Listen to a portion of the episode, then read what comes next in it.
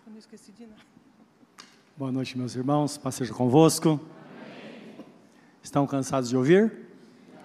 Vão me ouvir mais um pouco. Louvado seja Deus. Eu quero, nesta hora, convidá-los a abrir a Bíblia Sagrada, no livro de Atos dos Apóstolos, capítulo 2. Antes da leitura, quero convidar você para a gente orar, pedir que Deus os abençoe. Ouvimos falar sobre os irmãos que foram batizados pela manhã, e é claro e que apresentamos, falamos sobre eles, como que se você estivesse pela manhã, ou como que se eles estivessem aqui, amém? Fazemos parte da mesma igreja e todos recebem os mesmos ensinamentos, as mesmas palavras. Na ceia tem muita coisa a se tratar porque é um culto onde todos estão presentes. Amém? Então vamos orar para que Deus nos abençoe. Querido Deus, que a tua graça esteja sobre nós nesta hora, nos abençoando, abrindo os olhos do nosso entendimento, nos fortalecendo e dando-nos graça como igreja do Senhor, para que juntos possamos trilhar nessa jornada, juntos com milhões neste país e milhares nessa cidade que teme o teu nome, Senhor. E aqui estamos nós, num grupo distinto, para receber a tua palavra e nos fortalecer, preparando-nos, ó Deus, para o grande dia, que certamente, qualquer hora há de acontecer e nós estamos esperando. Enquanto esperamos, queremos estar afinados com a tua vontade para que andemos de cabeça erguida e caminhando a passos largos em direção à eternidade. Porque lá sim nós receberemos a coroa da vida e lá tudo vai ser diferente. Abençoa-nos, portanto, nesta hora, nós esperamos, em nome de Jesus. Amém, Senhor. Amém. Eu vou ler com os irmãos um texto que está em Atos 2, 36 e 42. Enquanto isso, amanhã, 20 horas, pastor Felipe tem reunião com os irmãos do Ministério de Visitas. Então, é, participe e aqui um, um lembrete. Há ainda tempo para você receber uma visita em casa. Visita de final de ano, basta você preencher uma ficha, a ficha azul que tem lá embaixo, e um grupo de pessoas vão fazer uma visita, vão orar na sua casa, e um, é um, um, um agrado de final de ano. Tá bom, meus irmãos? Deus abençoe. Então o texto diz assim, em Atos, capítulo 2, 36 a 42, diz assim a palavra de Deus. O apóstolo Pedro está falando com as pessoas após a vinda do Espírito Santo em Jerusalém. Saiba, pois, com certeza toda a casa de Israel, que a esse Jesus a quem vós crucificastes, Deus o fez Senhor e Cristo. Ouvindo eles isto, compungiram-se em seu coração e perguntaram a Pedro e aos demais apóstolos: Que faremos, varões e irmãos?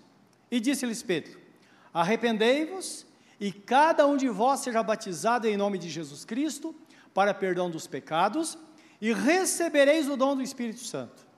Porque a promessa vos diz respeito a vós, a vossos filhos e a todos que estão longe, e a tantos quantos Deus nosso Senhor chamar. E com muitas outras palavras, isso testificava e os exortava, dizendo: Salvai-vos dessa geração perversa. De sorte que foram batizados do que, os que de bom grado receberam Sua palavra, e naquele dia agregaram-se quase três mil almas. E o último versículo: E perseveravam na doutrina dos apóstolos, na comunhão, no partir do pão e nas orações. Amém. Nós vamos dar uma pausa agora, depois prosseguiremos, porque temos um assunto a tratar. O texto fala sobre caminhar na doutrina dos apóstolos. Então, a palavra, quando fala sobre doutrina dos apóstolos, ela está falando sobre os ensinamentos centralizados na pessoa de Jesus e em tudo aquilo que ele ensinou durante seu ministério terreno. Não é? Isso baseado nas revelações do Velho Testamento, onde no Novo é, a palavra do Velho está se cumprindo. Então, como igreja, o propósito de Deus é que caminhemos todos na mesma direção, conforme diz em 1 Coríntios capítulo 1, versículo 10. Caminhar na mesma direção significa, e andar no mesmo propósito, que na verdade, como igreja, nós temos coisas boas e temos as dificuldades no dia a dia. E eu quero hoje falar um pouco sobre uma família de nossa igreja, está passando por um momento muito delicado. O presbítero Nivaldo, um homem muito amado de Deus, e a Meire, que é secretária de nossa igreja, da diretoria da igreja, eles se casaram aqui em nossa igreja, tiveram dois filhos, o Kaique e Isadora, tiveram uma vida plena na presença do Senhor. E eu queria que eles ficassem em pé nessa hora para que os irmãos possam conhecê-los, né? porque essa igreja é um problema, às vezes não conhece todo mundo. Está né? Tá faltando o Kaique, aí está o casal a Isadora. Bom,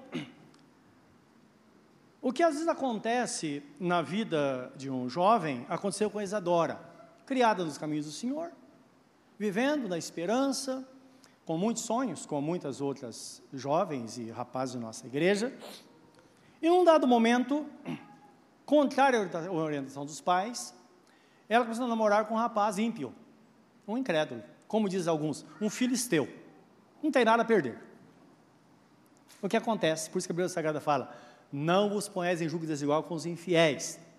Porque se a pessoa não quer nada com Deus, vai trazer problema para nós também. E Infelizmente, é, o pior aconteceu. Quando ela começou a namorar com ele, eu também falei com ela, porque pela, até pela intimidade que temos com eles, eu disse, você sabe muito bem o que esse cara quer, não sabe? Tá bom. Aí não deu certo, é claro. Ele veio à igreja, não gostou, e aí as coisas... Foi embora.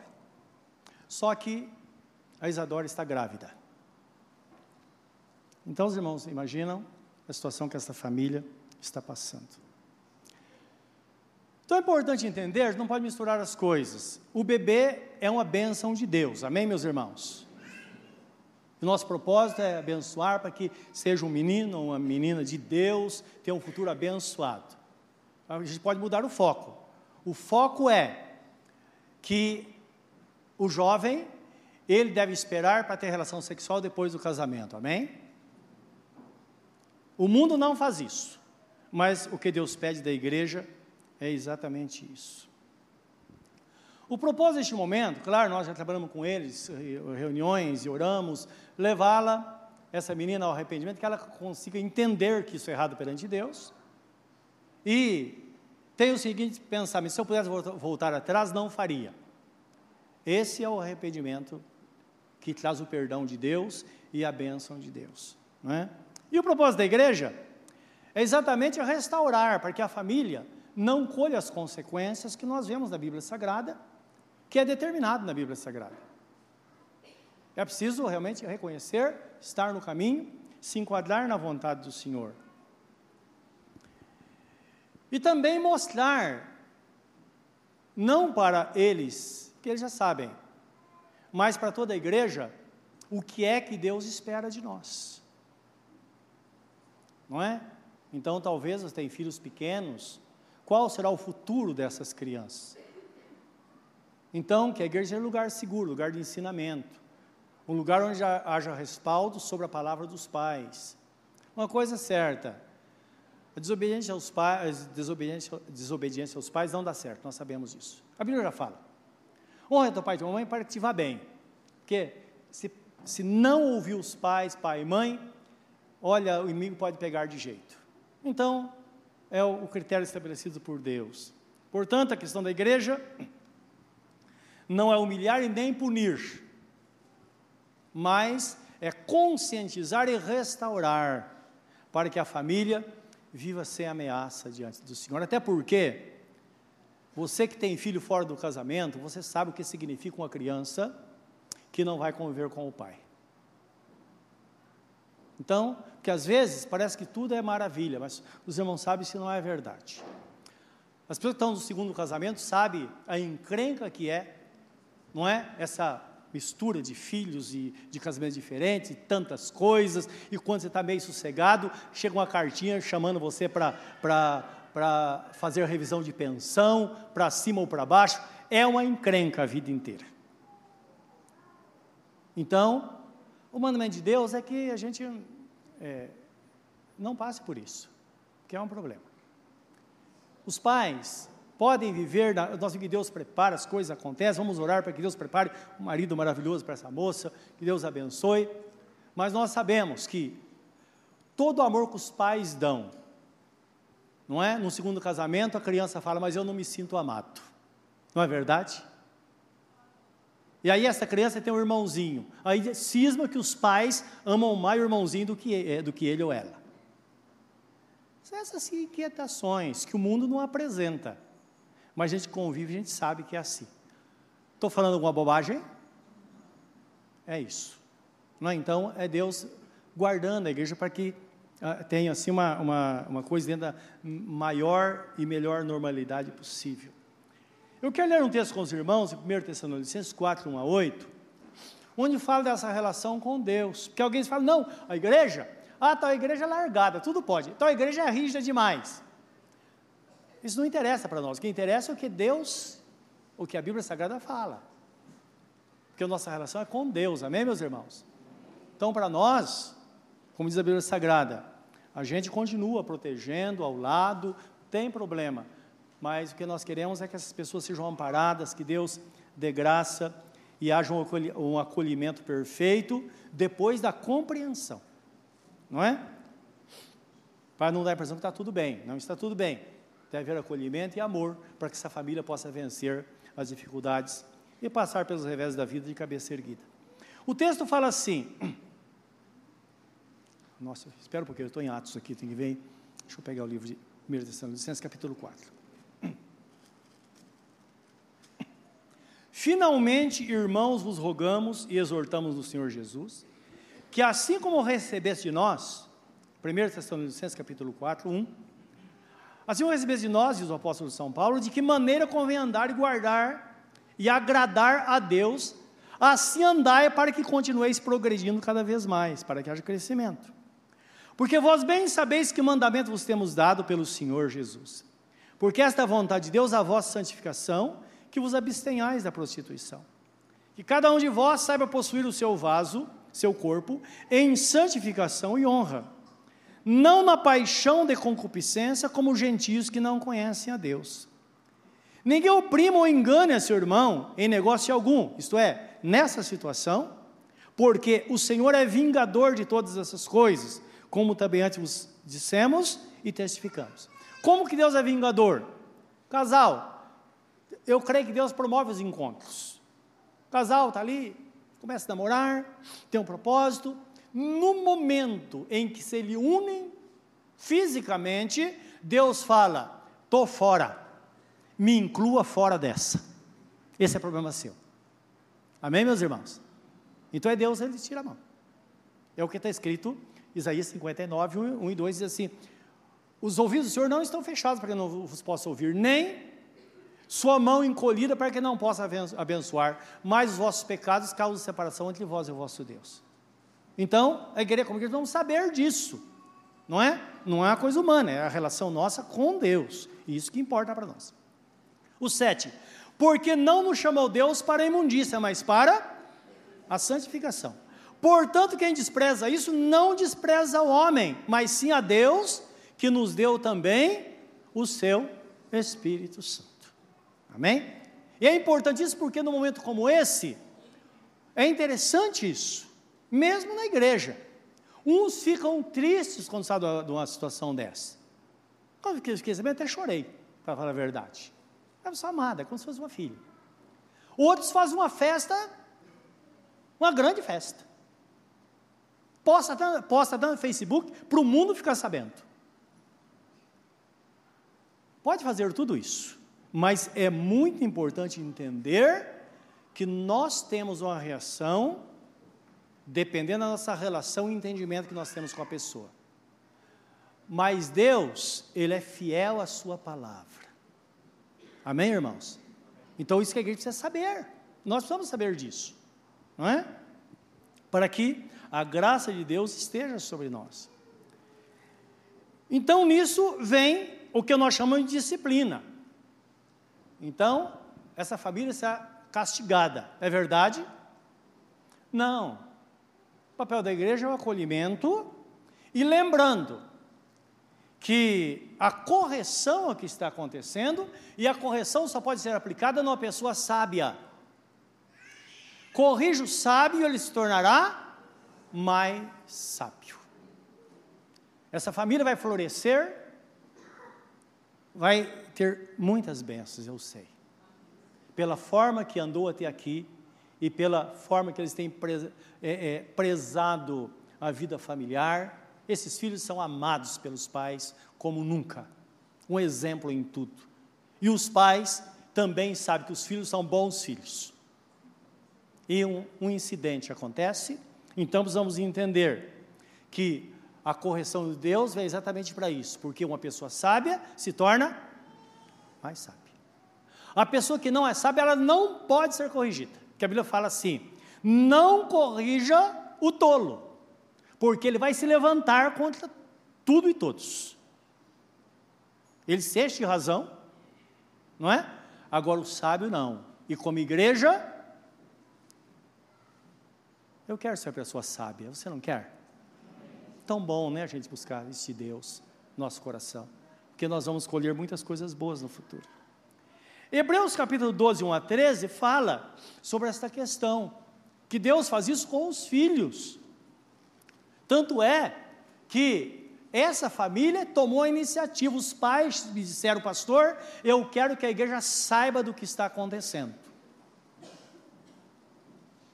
Até porque, quando a igreja fica sabendo, há muitas reações, mas todos têm a oportunidade de, de ter uma compreensão e nos adequar à vontade de Deus para a nossa vida. Amém, meus irmãos? Então, eu louvo a Deus por essa família, porque realmente partiu deles, na verdade, ou mais deles, essa decisão de que a igreja realmente ficasse sabendo. E você é a igreja do Senhor. Diz assim, Hebreus 12, 1 a 13. Portanto, nós, pois, que estamos rodeados de uma tão grande nuvem de testemunhas, deixemos todo o embaraço e o pecado que tão de perto nos rodeia e corramos com paciência Olha bem, reino de Deus não pode ter correria. Correr com paciência. A carreira que nos está proposta, a carreira, a carreira que nos está proposta.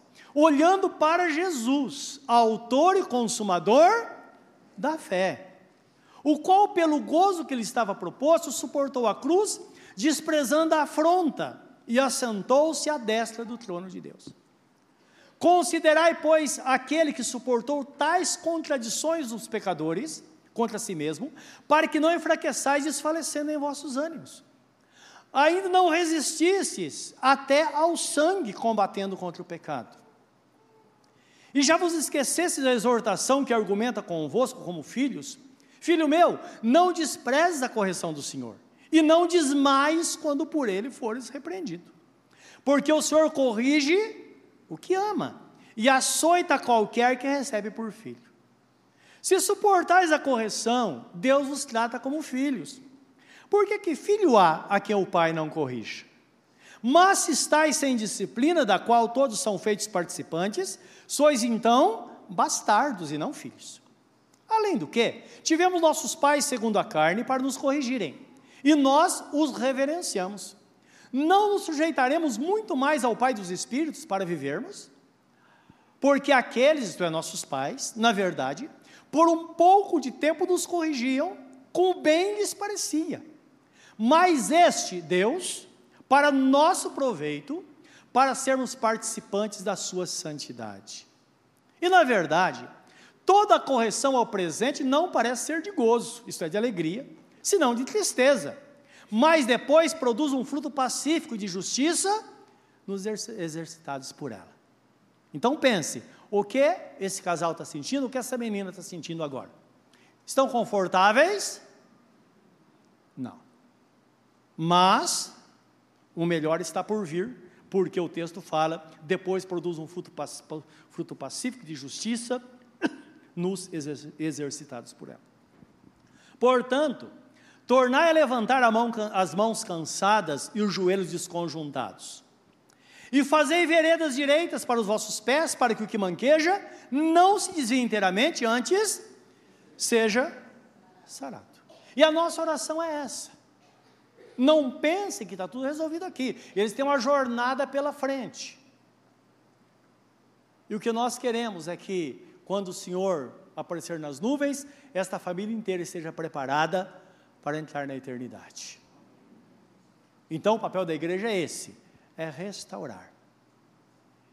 E a Bíblia Sagrada fala sobre o pecado contra a igreja como o próprio corpo e contra a igreja como o corpo de Cristo. E os pais sabem disso. E eles queriam que a gente ficasse sabendo, exatamente para que cada um possa tomar uma atitude. E, como cristãos, a minha atitude será de orar por eles para que Deus os abençoe de forma muito grande. Que você perdoe essa família de verdade. O que significa o perdão? Simplesmente, você no seu coração, você entender que esse caminho bíblico é o caminho estabelecido por Deus para uma pessoa obter vitória. Tudo se resume no que Deus quer. Em segundo lugar, que esse casal tenha a garantia que nunca você e eu abramos a nossa boca para criticá-los. Ah, não critico porque eu tenho família, não é? Nosso telhado é de vidro, não é? Nós sabemos, mas não é por isso. Mas pelo princípio cristão, Tenha isso no nosso coração. Para que Deus os guarde, Deus os proteja, que Deus encaminhe esta família com graça. E quero que você se comprometa comigo em relação a isso. Amém?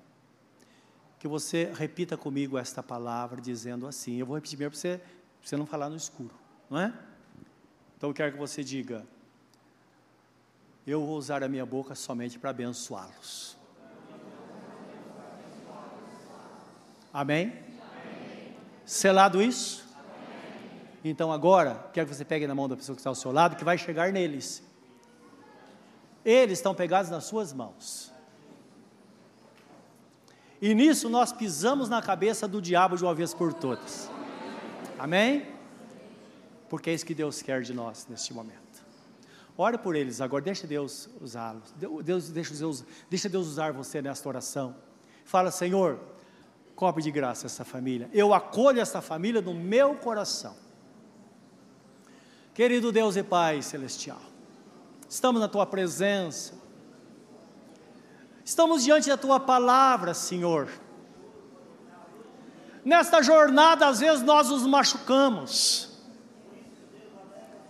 É o que está acontecendo com esta família, Senhor.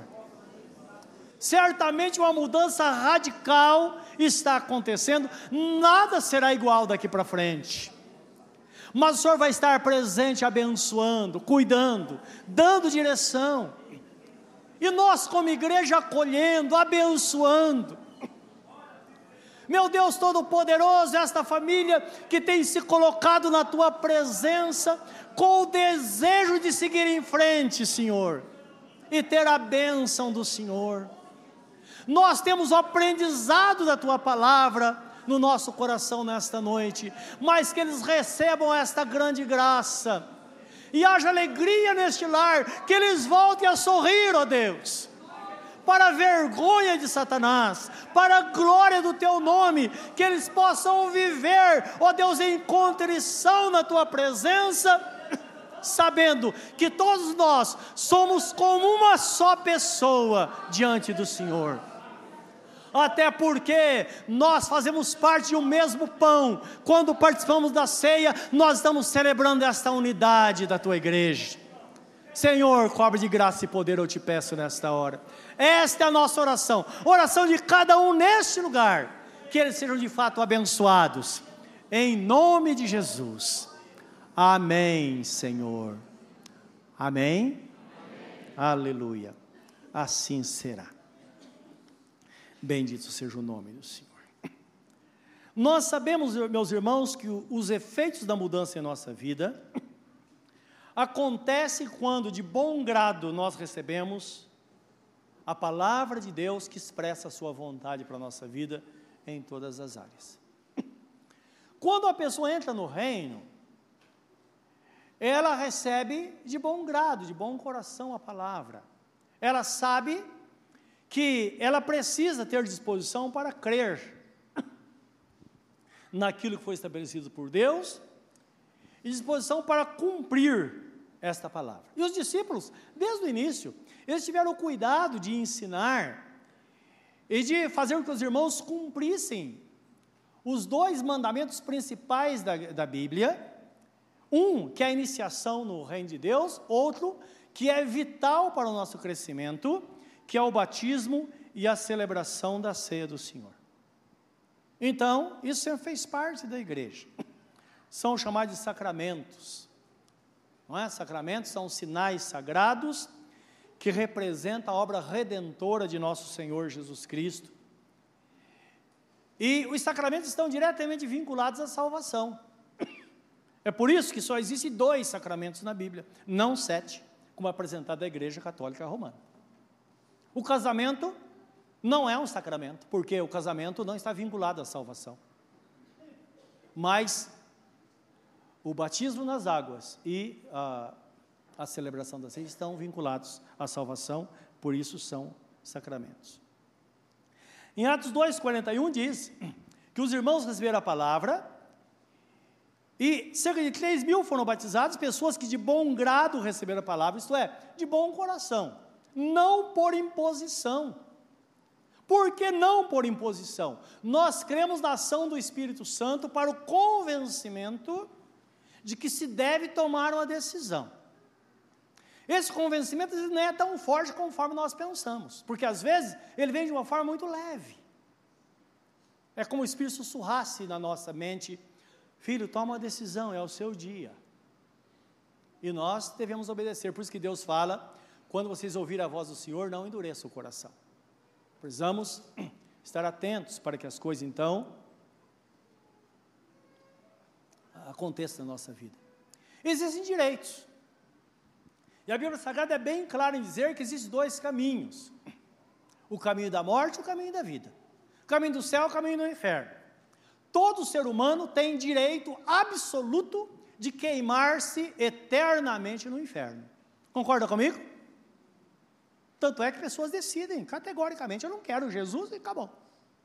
Mas também todos têm o direito adquirido de viver eternamente na presença de Deus. O homem é imortal, mas Jesus prometeu a eternidade. Ele falou: aquele que está nele tem a vida eterna. E aquele que crê em mim não passará pela morte, mas viverá eternamente. E esta morte está falando da separação eterna de Deus. Então, tudo isso está dentro de cada ser humano. E precisamos decidir. Por isso que a Bíblia fala, livro de Isaías, capítulo 1, versículo 18 e 19, versículo 18 fala assim, acerca da nossa posição decaída. O homem decaído. Não a nossa, a minha, porque eu estou em Cristo. Já não sou mais homem decaído. Eu estou no reino. Você está no reino? Assentado em lugares celestiais em Cristo Jesus. Mas o homem decaído, Deus diz a, diz a ele: ainda que seus pecados sejam vermelhos como a carmesim, se tornarão brancos como a neve e como a lã.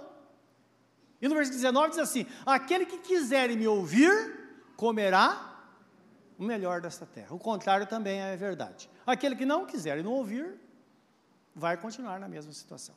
Então, cada momento que estamos diante da palavra, Deus espera de nós um posicionamento. Porque o posicionamento vai fazer com que as coisas mudem na nossa vida. Não é? E a Bíblia Sagrada fala de uma forma assim extraordinária, mostrando que quando a pessoa crê e é batizada, o batismo é um testemunho real de que agora ela é uma nova pessoa, ela está em Cristo. O batismo é a iniciação para uma pessoa que crê, o batismo não salva. E o batismo não pode ser feito duas vezes. Efésios capítulo 4 diz assim: Nós temos um só Deus, um só Senhor, uma só fé e um só batismo. Opa, eu fui batizado quando criança? Esse não é batismo. Batismo significa sepultamento dos pecados e um novo nascimento para uma nova vida. Uma criança recém-nascida, ela não tem pecado. Ela nasceu debaixo da influência pecaminosa, ela tem a natureza pecaminosa, mas ela não tem a consciência do pecado. Por Jesus Cristo disse: Deixai vir as minhas criancinhas e não as impeçais, porque delas é o reino dos céus. Então a criança não pode. Quando a criança vai ter consciência? Quando ela começar a entender as coisas, começar a entender os, os símbolos, a simbolizar, não é? Uma criança quando está sendo alfabetizada, ela pega, por exemplo, uma letra, tem um significado para ela. Então é sinal que ela já tem esse poder de abstração. Que a abstração é sempre aquele poder de ver o todo, mas também de ver a parte que ela é dentro daquele contexto maior. Uma criança recém-nascida não tem esse poder. Quando você foi batizado, alguém perguntou se você cria? Não. Botou aquela água gelada na sua cabeça, lá saiu gritando e tal. Ninguém perguntou nada. Não é assim? Então isso não é batismo. Batismo é aquilo que Jesus passou. Ele chegou para João Batista e disse: Olha, me batiza. João falou: Senhor, eu não posso fazer isso, eu tenho que ser batizado pelo Senhor. Ele disse: Não, João, espera, deixa que se cumpra toda a justiça de Deus. Para que tudo se cumprisse nele, mas que também ninguém pudesse dizer: Ah, eu vou fazer algo. Claro que Jesus não fez. Não, tudo que ele pede, ele fez para mostrar para nós como é feito. Não é? Em Romanos 6, 6 3 e 4, quero ler essa palavra com os irmãos, para a gente ter a consciência desta relação que nós temos com o nosso Deus, no nosso lugar, no corpo de Cristo, como integrante do corpo. Que o propósito da ceia é exatamente mostrar isso, é celebrar isso. Então o texto fala, Mateus 6,3 ou não sabeis que todos quantos foram batizados, fomos batizados em Jesus, em Jesus Cristo, fomos batizados na sua morte. De sorte que fomos sepultados com ele pelo batismo na morte, para que, como Cristo ressuscitou dos mortos pela glória do Pai, assim andemos também nós em novidade de vida. Então, o sepultamento da velha natureza, o novo nascimento vai ver novidade de vida. Então, cuidado. Cuidado por quê? existe um apelo muito grande, não é? Em nosso meio. Claro, tem interesses escusos nisso. É, ou briga entre pessoas, que o ser humano parece que tem que ser um pouquinho melhor. Olha, a sua igreja é boa? É, oh, mas a minha é um pouquinho melhor. Você que não se converta, não sabe o que vai acontecer. Não é? Então, nós vemos que tem essas picuinhas. Só que muitas vezes a pessoa está pecando contra Deus. Existe uma igreja, que Ferraz tem dessa igreja, que é feito um apelo no culto, pessoas que vêm reconciliar-se com Jesus. Um dia ela esteve no caminho, ela foi batizada, reconcilia, já é pego pelo diácono, levado num, num, num, lugar separado, num tanque, e já batiza a pessoa, sem que a pessoa tenha chance de se explicar. Pode ser feito isso? É violar a consciência dos irmãos. Porque tem que ser algo espontâneo, a pessoa tem que entender o que está fazendo. Então, tome cuidado com isso. Não é? Uma pessoa desviada não é como uma pessoa ímpia. Tanto é que irmão de Jesus, Tiago, ele escreve, movido pelo Espírito Santo, capítulo 5, versículo 20, diz assim: Irmãos, se algum tem se desviado do caminho da verdade, Saiba que aquele que converter um desviado salvará a alma da morte e cobrirá uma multidão de pecados. Se ele fala isso, não está falando do ímpio. Quem trazer de volta uma pessoa desviada receberá uma recompensa especial de Deus. Porque não é um ímpio, não é uma pessoa que está parada também, ela está caminhando a caminho do inferno. Então, é preciso que alguém seja usado para trazer essa pessoa de volta para o caminho. Se é trazida de volta, ela pode ser batizada de novo, ela estaria crucificando o Filho de Deus novamente. Então isso é muito sério. Então, são pontos doutrinários da Bíblia Sagrada, Deus guardar no nosso coração e ter esse entendimento né, que apresenta a Bíblia Sagrada. Então, é um testemunho real da conversão da pessoa, você que se converteu, então é real. E o batismo também é a obediência real de que a pessoa é um testemunho real da obediência desta pessoa, uma demonstração pública que agora ela crê de fato, então, por causa disso ela vai ser batizada. E todo crente precisa saber que uma pessoa batizada, ela é revestida do Senhor Jesus. Por isso que a Bíblia fala estar em Cristo. Não é? Livro de Efésios, capítulo 2, fala nove vezes, de forma clara, então, assim, mais é, subentendida, que nós estamos em Cristo. A ideia é, é como que estivéssemos dentro dele. Não é? Então, aquela, aqueles coisa conjunta da matemática, que fala que o maior contém o menor, estão lembrados disso? Diagrama de Venn, é isso? Então, o maior contém o menor. Então a ideia é essa. Nós somos revestidos do Senhor. De qualquer lado que o inimigo nos vê, ele nos vê através de Cristo. Por isso que está escrito, 1 João 5,18: aquele que é gerado de Deus, aquele que que é gerado de Deus não vive em pecado, e aquele que por Deus for gerado é guardado por ele e o maligno não lhes toca. Por causa disso. Vai tocar, isso eu não posso tocar. Por quê? Para tocar no crente tem que passar por cima de Jesus. E nada e ninguém tem peito para fazer isso. Concorda comigo? Então, estar em Cristo é uma posição. É o que diz o livro de Gálatas, capítulo capítulo é, 13, 26 e 27, você pode dar uma olhadinha? Né? Vamos rapidinho, que nós temos um tempinho para isso. Então é bom ter, termos clareza acerca da nossa fé, no diz respeito à nossa vida com Deus.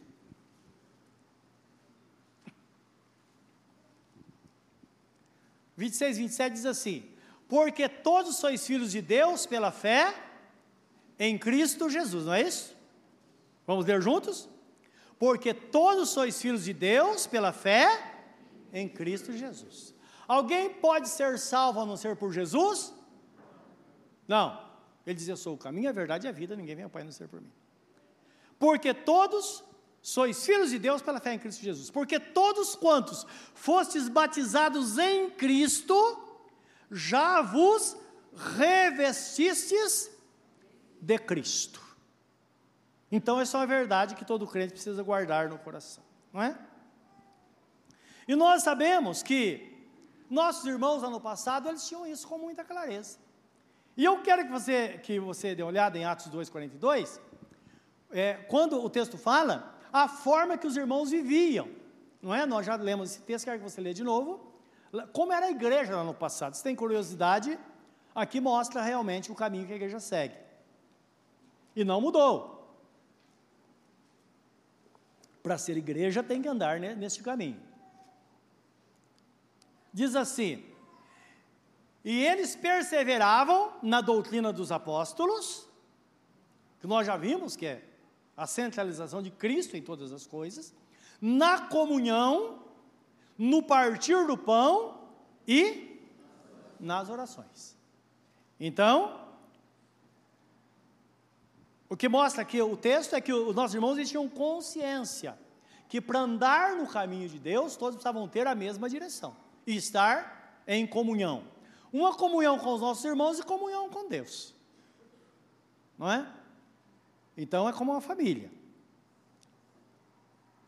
E estando em comunhão com Deus, isso é simbolizado na ceia do Senhor, é claro.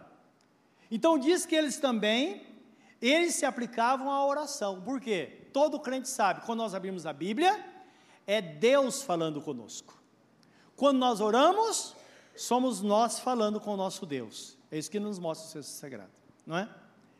Então, na verdade, quando eles seguiam esse padrão de doutrina, centralizado na pessoa de nosso Senhor Jesus Cristo, é porque eles tinham compreensão de uma palavra que está em 1 Coríntios 10, 16 e 17. Se der uma corridinha para frente, você vai perceber aí que na ceia do Senhor nós estamos celebrando uma realidade.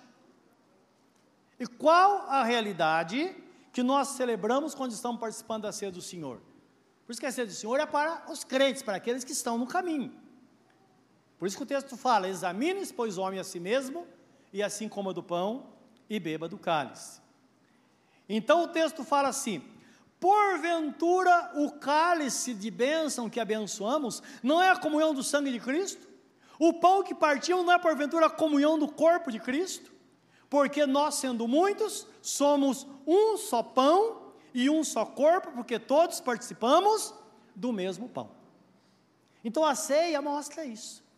Que nós celebramos a nossa comunhão, todos nós somos da mesma essência, e todos nós temos uma relação profunda com Cristo, é a celebração da unidade.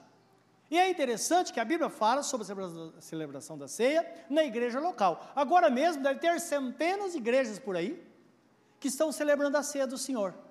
Como não pode todo mundo estar juntos, cada um está celebrando debaixo da mesma palavra. Examine, pois, homem a si mesmo, e assim coma do pão e beba do cálice. Porque quando há o autoexame, não importa, não importa onde a pessoa esteja, ela não vai adequar a sua vida a um grupo de pessoas, mas adequar a sua vida à palavra. Então lembra que quando a trombeta tocar, todos os crentes em toda a face da terra, de todas as igrejas, subirão e estaremos para sempre com o Senhor juntos nos céus. Agora, tem que fazer por onde? Não é verdade? Então nós diariamente recebemos a palavra e olhamos para nós e temos que tomar tomar decisão, porque na igreja não tem pessoas especiais. Por um lado, todos, todos são especiais. Fomos lavados e remidos pelo sangue do Cordeiro. Mas tenho falado reiteradas vezes que para entrar no céu só entra ovelhas do Senhor. Amém? E é importante isso, porque nós encontramos líderes arrogantes, cheios de si, achando que são Deus. E não é verdade. Porque se não for ovelha, não entra no céu. Somente ovelha. Porque seria contrário à natureza divina se Deus elegesse pessoas de diferentes espécies. Então, vamos dizer um pastor, não é? Ele tem que ser da mesma essência das ovelhas. Os irmãos estão entendendo? Por isso que na Bíblia não está falando daquele pastor cuida das ovelhas simplesmente, mas está falando de uma ovelha experiente que tem um sino no pescoço e onde ela vai, as outras ovelhas vão atrás. Esse é o pensamento bíblico. Quando fala do dom de pastorado, está falando da habilidade de cuidar, que é um dom específico que Deus dá para cada um, para que mutuamente sejamos cuidados. Mas isso é bom estar tá calado na nossa mente, por quê? Eu sou pastor, essa igreja tem um grupo pastoral. Sempre eu digo para todos aqui, inclusive para mim, não é? No céu tem um lugar reservado, uma cadeira que um pastor está sentado. Quer dizer, o lugar está ocupado. Quem achar que tem um lugarzinho especial lá vai ficar de fora.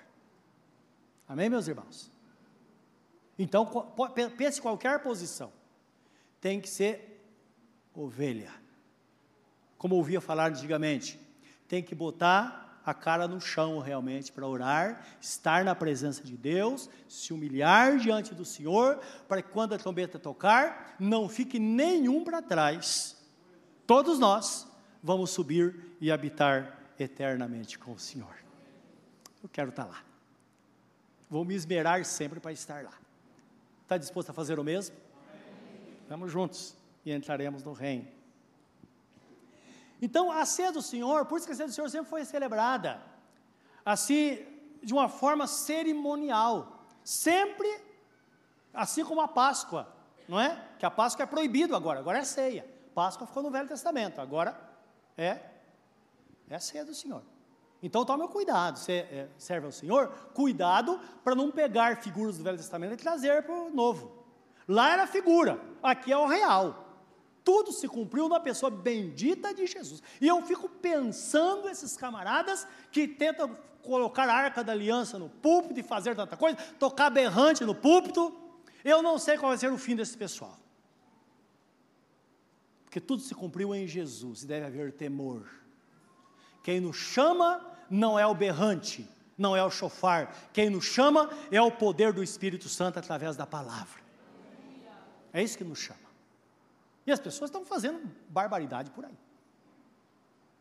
Então, Deus tomar cuidado. Lá era a figura, aqui é a realidade, porque está escrito: Ninguém vos julgue pelo comer, pelo beber, pelo dia de sábado, pelo dia de festa, pela lua nova, por qualquer coisa que você imaginar.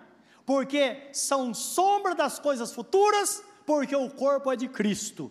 Colossenses capítulo 2, versículo 16 e 17. Está essa palavra. Então, não cometa esse pecado, mas viva no temor do Senhor. A vida de fé, e a vida de fé é assim, nós caminhamos não por aquilo que vemos, mas por aquilo que não vemos, porque as coisas que nós vemos são temporais, as que não vemos são coisas eternas, não é isso que está escrito? E a prova é Deus nos chamar para ver pela fé. O meu justo viverá pela fé, e se ele recuar, a minha alma não terá prazer nele. Então, nascer sempre é a cerimônia, porque eu recebi do Senhor o que também vos ensinei, que o Senhor Jesus, na noite que foi traído, tomou o pão, e tendo dado graças, o partiu e disse: Tomai e comei, isso é o meu corpo que é dado por vós. Por semelhante modo, depois de haver ceado, tomou o cálice, dizendo: Este cálice é a nova aliança no meu sangue. Porque todas as vezes que comerdes este pão e beberdes este cálice, anunciais a morte do Senhor até que venha. Ele está fazendo um apelo: Filhos, eu vou voltar. Preste atenção em cada detalhe, porque eu vou voltar. E como aconteceu nos dias de Noé, vai acontecer com essa geração, disse Jesus. Tempo de Noé, as pessoas queriam ser felizes. Jesus fala, eles casavam e davam-se em casamento, até que veio o dilúvio e levou todo mundo. Ele diz que não aconteça com essa geração. Então precisa estar atentos e voltados, prestar atenção em cada detalhe para que a graça de Deus esteja sobre nós. E quando participamos da ceia do Senhor, nós sabemos que assim faziam os nossos irmãos no passado. Eles tinham consciência que eles eram alimentados pelo Senhor, eles eram sustentados pelo Senhor. João 6, 51 a 58, nós que dá para a gente ler esse texto também. Onde Jesus ele é bem claro, as pessoas ficam confusas, confusas, como pode acontecer? Meus irmãos, estão vivendo no mundo espiritual. Assim como você que está em Cristo é revestido do Senhor Jesus, da mesma forma, quando você recebe a palavra, ou quando você participa da cesta, declarando: Senhor, eu sou alimentado pelo Senhor. E de uma forma literal. Não é na cabeça de quem estava ouvindo, tanto é que disseram: Senhor, mas como que pode alguém comer a tua carne? Jesus disse, Jesus disse pode. Aquele não comer da minha carne beber do meu sangue não pode ter vida. Fez que ele entendesse. Isso desencadeou uma grande perseguição no passado, no início da igreja, porque os ímpios diziam: os crentes são, são canibais, estão comendo carne humana. Porque na ceia eles cometiam, não sei se é bobagem, na época talvez não, mas participar com as portas fechadas. Então suscitou uma perseguição e foram acusados de canibais. Por quê? Por causa do cerimonial. Esse é o meu corpo que é dado por vós. Os irmãos estão entendendo? Então, pra, por isso, é, é, quer dizer, não entendiam que o alimento era um alimento espiritual, na verdade. É claro, o ímpio não vai entender, porque o homem natural não compreende as coisas do espírito, porque as coisas do espírito se discernem espiritualmente. Mas o homem espiritual discerne todas as coisas. 1 Coríntios capítulo 2, versículo, deve ser é, 14, 15 por aí, está essa palavra. Então o que Jesus fala aqui em João 6, 51? Eu sou o pão vivo que desceu do céu, disse Jesus. Se alguém comer deste pão, viverá para sempre. E o pão que eu der é a minha carne, disse Jesus, que eu darei pela vida do mundo. Disputavam, pois, judeus entre si, dizendo: Como nos pode dar essa sua carne a comer? Jesus, pois, lhes disse: Na verdade, na verdade vos digo, que se não comerdes a carne do filho do homem e não beberdes o seu sangue, não tereis vida em vós mesmos. Quem come a minha carne e bebe o meu sangue tem a vida eterna, e eu o ressuscitarei no último dia. Porque a minha carne verdadeiramente é comida, o meu sangue verdadeiramente é bebida. Quem come a minha carne e bebe o meu sangue, permanece em mim e eu nele, assim como o Pai que vive me enviou e eu vivo pelo Pai, assim quem de mim se alimenta, também viverá por mim. Este é o pão que desceu do céu. Não é o caso vossos pais comeram maná e morreram. Quem comer este pão, viverá para sempre. Essa é a sua vocação, viver para sempre? Sabemos que sim. Nós sabemos que a obediência a esses preceitos bíblicos, não é? Os dois que nós falamos. O batismo para confirmação da fé em Jesus, a ser do Senhor participada pelos crentes com discernimento, estão atrelados à nossa salvação, ao nosso crescimento e à preparação para a volta do Senhor. Então, que Deus espera que todo crente seja batizado, participe da ceia com discernimento, entendendo o que a ceia de fato significa. Isso traz para nós um crescimento, o nosso sustento diário, e quando a trombeta tocar, você vai estar mais firme do que nunca na presença do Senhor. Irmão, não corra, ande a passos largos com firmeza, empunhando a palavra e vivendo de acordo com ela, porque a palavra do Senhor traz vida. Algumas pessoas dizem a letra mata. O mesmo texto que Jesus Cristo disse para os judeus. A letra mata porque eles queriam ver na legalidade da letra, da lei. A letra mata, mas o Espírito vivifica. E a palavra que eu vos digo são Espírito e vida. É outra coisa. É a palavra viva, implantada em nossos corações, que tem poder para transformar. E creia, se nesta noite você está aqui e você for ousado o suficiente, ousado o suficiente para entregar sua vida a Jesus, mesmo sabendo que tem dois caminhos diante de você, mas você diz: olha, chega, eu vou viver para o Senhor, vou caminhar em direção à eternidade. Lá no fim, Jesus está na porta do céu com a coroa na mão e dizendo: Filho, vem, aqui está a tua coroa. Nós sabemos disso. Entra para a eternidade, entra para o gozo do teu Senhor. Se você é ousado o suficiente, nesta noite, não sai daqui sem entregar a sua vida a Jesus. E você vai ver se Ele vai transformar a sua vida ou não. Ele pode, Ele quer, e Ele faz. Você quer? Curva sua semblante diante do Senhor neste momento, pense nesta palavra.